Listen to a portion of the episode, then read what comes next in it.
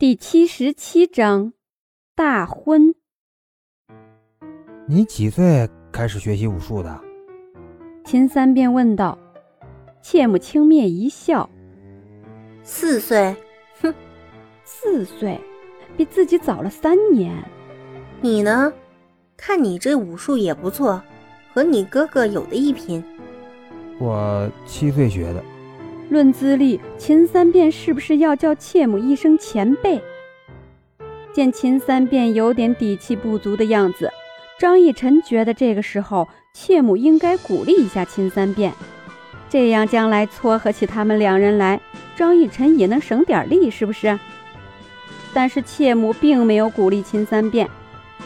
我落下你三年的时间而已，你就连我的最后一招你都看不清。你这武术怎么学的？冷嘲热讽，让秦三变备受打击，整个人都蔫儿了。张逸晨走到秦三变跟前，拍了拍他：“咋的？这就垂头唉声叹气的了？你要是觉得不甘心的话，有本事就赶上我的姐姐啊！”秦三变看着切母，若有所思：“这个人虽然很强大，但也就……”只是超过了我三年而已，只要我秦三变努力，一定能超过他的。怎么样，我是不是很厉害？你是不是很不服气？来来来，拜我为师，我教你怎么打败我。切木从来没遇到像秦三变这样的对手，能挑起他的斗志。虽说一半的原因是因为秦三变骂人骂得很爽，但是最主要的还是那想要打败自己的决心。这样的人让自己也想教教他。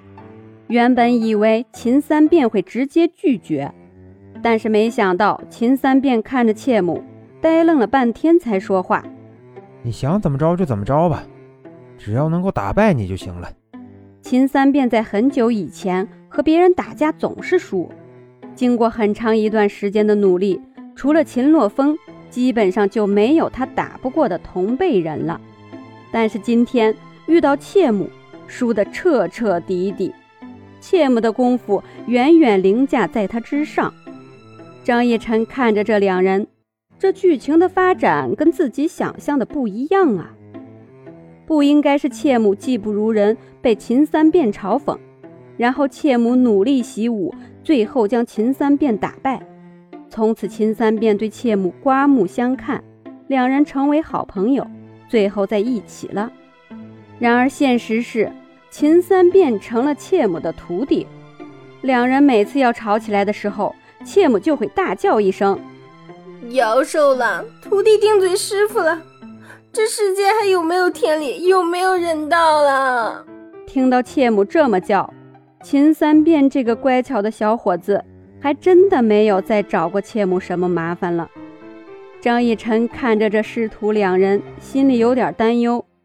这两个人以后要是真打起来，会不会出人命啊？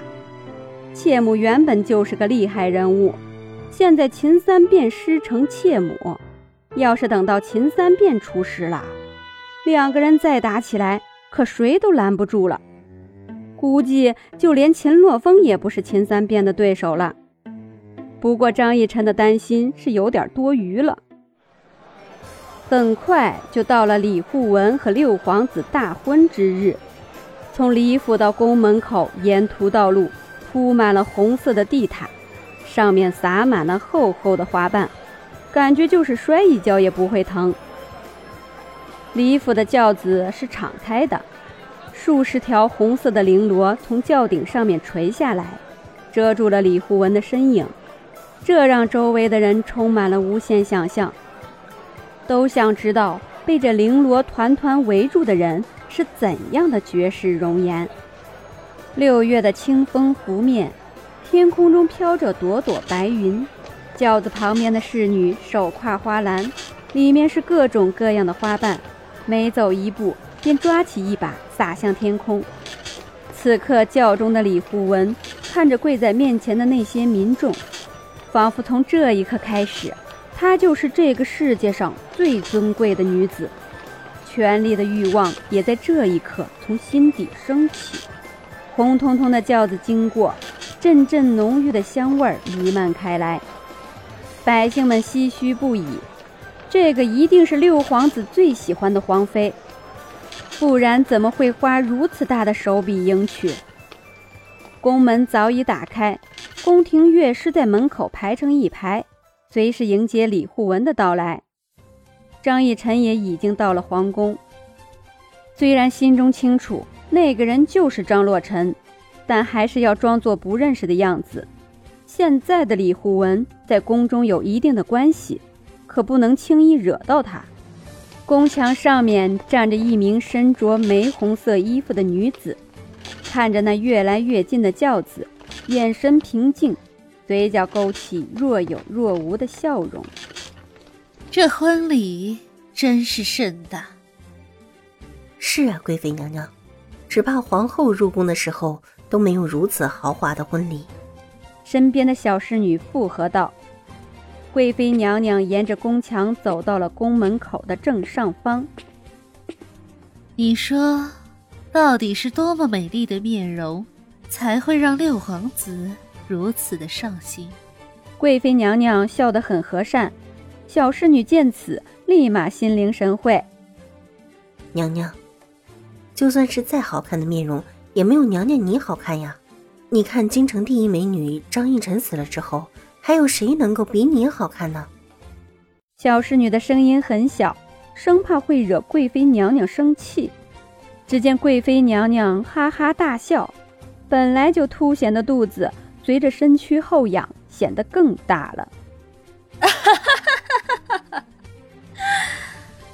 你说的对。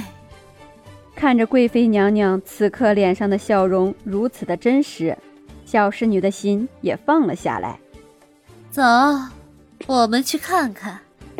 从城门口下来，贵妃娘娘坐上了同样的软轿，这轿子和李护文的有些相似，只不过更加的豪华。没有停留，直接往皇帝所在的地方过去。贵妃娘娘给自己最信任的侍女一个眼神，那侍女马上说道：“走快一点，要是碰上了，可有你们好受的。”